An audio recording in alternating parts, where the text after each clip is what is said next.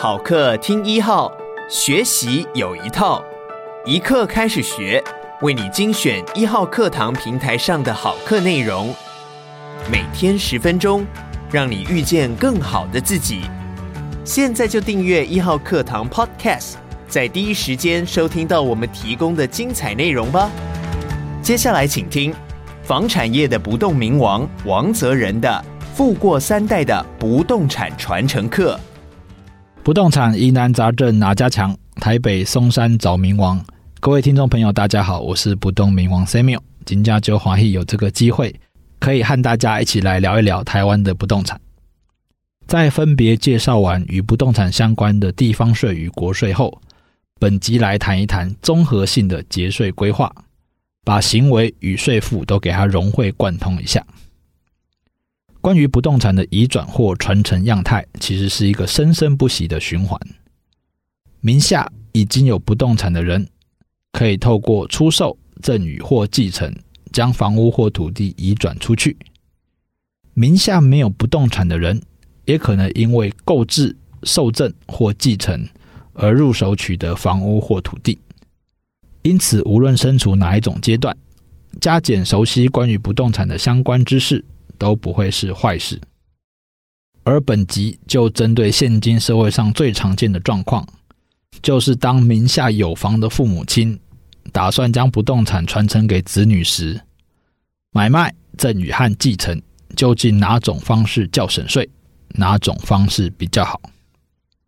一样破题，先讲结论：哪种方式比较省税，必须针对不同的情境加以试算，这样才精准。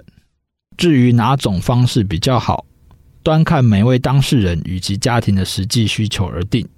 没有最佳解，只有最适解，因此也不会有标准答案。透过不动产来压缩赠与或遗产总额，一直是我国行之有年的节税方式。根据《遗产及赠与税法》规定，遗产及赠与价值财产的计算。以被继承人死亡时或赠与人赠与时的时价为准。这边的时价是时间的时，指的是死亡时或赠与时的现值，这是给遗产税和赠与税用的。而目前的实价登录，则是事实的时，指的是实际成交价，这是给房地合一所得税用的，千万不要搞混了。其中，土地以公告土地现值为准，房屋以评定标准价格为准。这两者相加，即为不动产总课税现值，通常会比市价更低，可能将近百分之五十，使得不动产除了自住与投资以外，还额外多了压缩资产、节省税负的特殊功能。这边跟您分享一个生前赠与的实务案例。王妈妈希望将价值两千一百万的财产移转给儿子，这时她有两种方案。第一，假如资产课题使用现金，那么当年度的赠与总额就是两千一百万，最后需要缴纳赠与税一百八十八万。计算公式是赠与两千一百万减掉妈妈免税额两百二十万，最后乘以税率百分之十。第二，假如资产课题使用不动产，首先母亲先去购买市价两千一百万的不动产，其次赠与二分之一持份给父亲，最后父母两人再将手边的二分之一各自赠与给儿子。由于该不动产的课税总现值恰好为四百四十万，则当年度的赠与总额为四百四十万，赠与税就会变成零。计算公式是赠与四百四十万减掉母亲的免税额两百二，再减掉父亲的免税额两百二。由于刚好是零，所以就完全没有赠与税的问题。虽然使用第二种不动产的方法，相较于第一个用现金，它会多了一次买卖与三次赠与移转，也必须额外支付印花税、契税、递增规费及代书费。至于同一年度内刚好没有土地增值税的问题。但是上述的税规费相加起来大概只有二十八万。换句话说，利用不动产压缩赠与总额的节税效益非常的高，在此案例高达一百六十万。换句话说，利用不动产压缩赠与总额的节税效益，在此案例高达一百六十万。如果不动产总现值超过了四百四十万，也可以再搭配分年赠与，或是前面提到的附有负担赠与。附是附加的附，有是有没有的有，以及灵活的运用免税额与扣除额。不过呢，赠与还是有风险的。首先，在土地增值税的部分，就完全无法适用百分之十的优惠税率。万一是长期持有的老地主，土增税很有可能非常的惊人。其次，在房地合一新制上路后，无偿取得的成本只能以总现值来认定。以上个例子来说，假如儿子之后想要依照市价两千一百万出售。完全没有想要多赚钱，但是他的成本就会被国税局认定为只有四百四十万。那么在扣除成本以及百分之五费用的情况下，如果持有未满一年，要缴纳税率百分之四十五的九百七十二万；持有满一年未满两年，要缴税率百分之三十五的七百五十六万；持有满两年而未满十年。还是要缴纳税率百分之二十的四百三十二万。换句话说，只要儿子持有满两年就想脱手，由于不愿意降价赔本出售，也无法适用房地合一的自住优惠，此时就必须缴纳四百三十二万的所得税。相较于前面赠与节省的一百六十万，房地合一确实是加倍奉还。不过，曾经有一位福伦社的前辈提醒我，虽然赠与行为分析下来确实导致总税负提高很多，然而请不要忘记，赠与税与房地合一所得税的纳税义务人并不相同。走赠与这条路是先省下前首父母亲的赠与税，至于房地合一所得税是后手子女的事情，没有人逼迫子女非卖不可。也没有人规定父母亲一定要帮忙承担。倘若因为房地合一所得税实在太高，让子女迫于无奈下，只好一直住在祖厝里面安身立命，透过赠与或继承，一代接一代传承下去，或许也是一个最好的安排。身后的继承虽然在性质上也是属于无偿取得。不过，由于发动条件是被继承人死亡，因此税负上的优惠比起赠与来得更多。首先，在赠与时无法优惠的土地增值税，如果走到继承这一步，就会变成直接免征，而且前次移转的时间点还会一口气拉到被继承人死亡时，这段期间的所有涨幅全部一笔勾销。其次，房地合一新制对于继承、遗赠或配偶赠与三种方式有例外的措施，允许用前手的取得时间点来判断适用新制或旧制。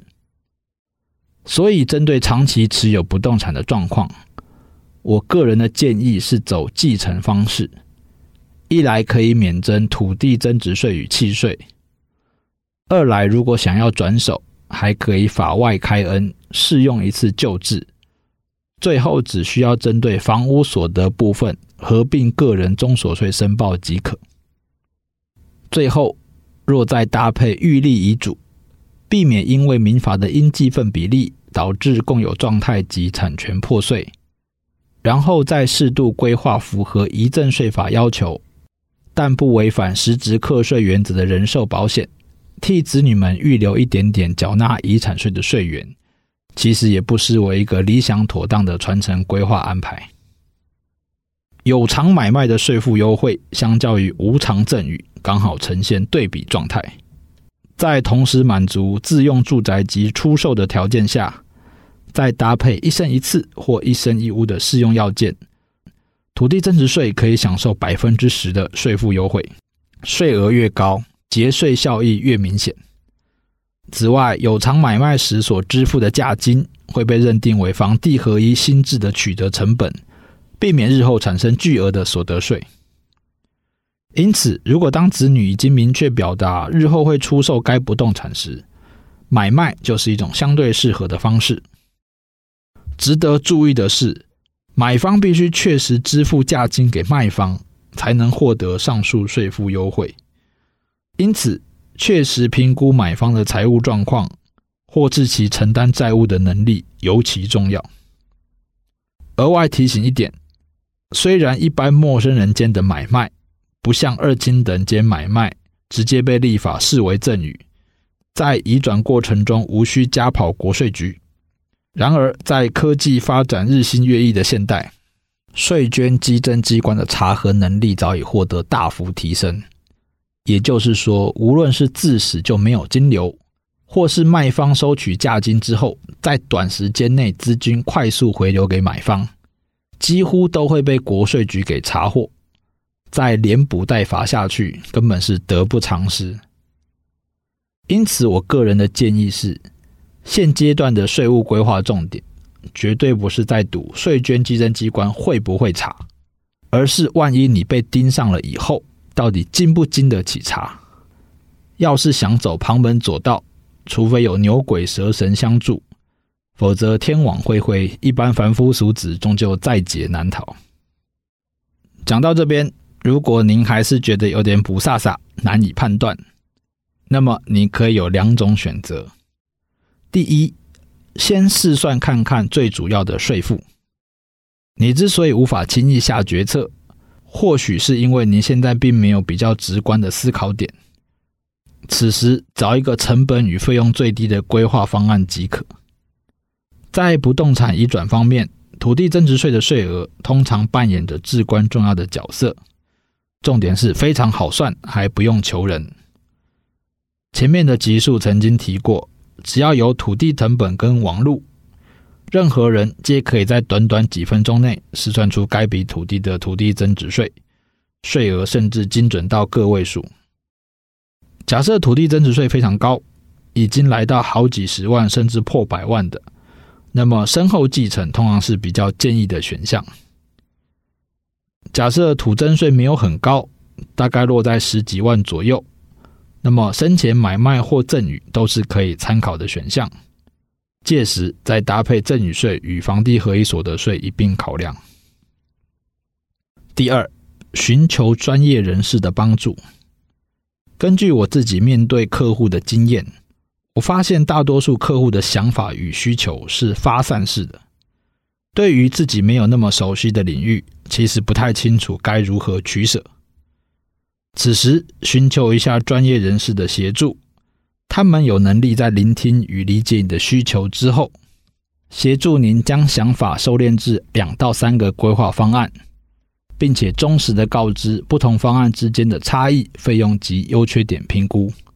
文稿中有补充一些我协助客户会诊与试算不动产税负的页面，提供各位参考。好了，今天就先说到这边。还想聆听更多精彩有趣的内容吗？我们下集再见，拜拜。鼓励你现在就下载一号课堂 APP，购买富过三代的不动产传承课，收听完整课程吧。也鼓励你把一号课堂 Podcast 分享给你的亲朋好友。每天十分钟，遇见更好的自己。一号课堂。